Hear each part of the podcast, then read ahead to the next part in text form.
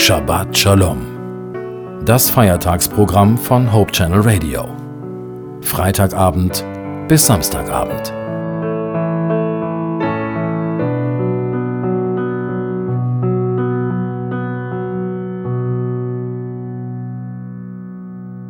Ich bin immer wieder fasziniert von der Biologie unseres Körpers, wie gekonnt die Organe zusammenarbeiten, um uns das Leben zu ermöglichen.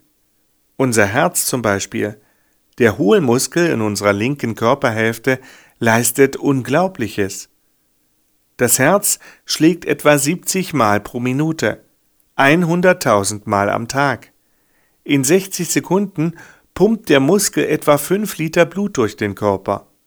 Und in 24 Stunden sind das 7200 Liter Lebenssaft, die das Herz in unser 100.000 Kilometer langes Blutgefäßsystem pumpt, bis hinein in die feinsten Kapillaren, die kleinsten Blutgefäße. Dass unser Herz früher auch als Zentrum unseres Gefühls und unseres Seelenlebens gesehen wurde, ist auch ein Gedanke, der mir gefällt, auch wenn ich weiß, dass unser Herz eigentlich nur eine perfekte Pumpe ist. Unser Herz erfüllt unser Leben mit Wärme. Besonders schön finde ich einen Ausspruch des Schweizer Pädagogen und Sozialreformers Johann Heinrich Pestalozzi. Er sagte, das Herz gibt allem, was der Mensch sieht, hört und weiß, die Farbe. Wenn wir also etwas mit Liebe tun, verleihen wir unserem Handeln nicht nur Wärme, sondern auch Farbe und Leben. Alles, was wir lieblos tun, ist der Mühe nicht wert.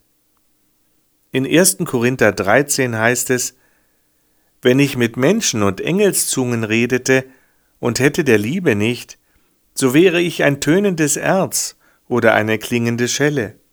Und wenn ich prophetisch reden könnte und wüsste alle Geheimnisse und alle Erkenntnis und hätte allen Glauben, so dass ich Berge versetzen könnte, und hätte der Liebe nicht, so wäre ich nichts.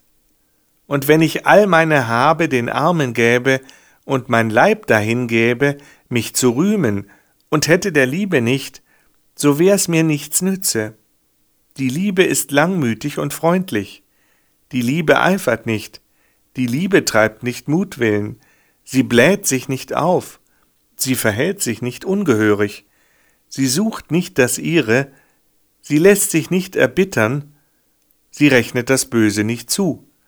Sie freut sich nicht über die Ungerechtigkeit, sie freut sich aber an der Wahrheit. Soweit das Zitat. Was für ein Kontrast zu geschönten Behauptungen und zu alternativen Fakten. Ich wünsche Ihnen, dass Sie viele bunte Farben entdecken können und dass Sie mit Schwung und Freude in die neue Woche starten können. Alles Liebe wünscht Ihnen Ihr Joachim Lippert.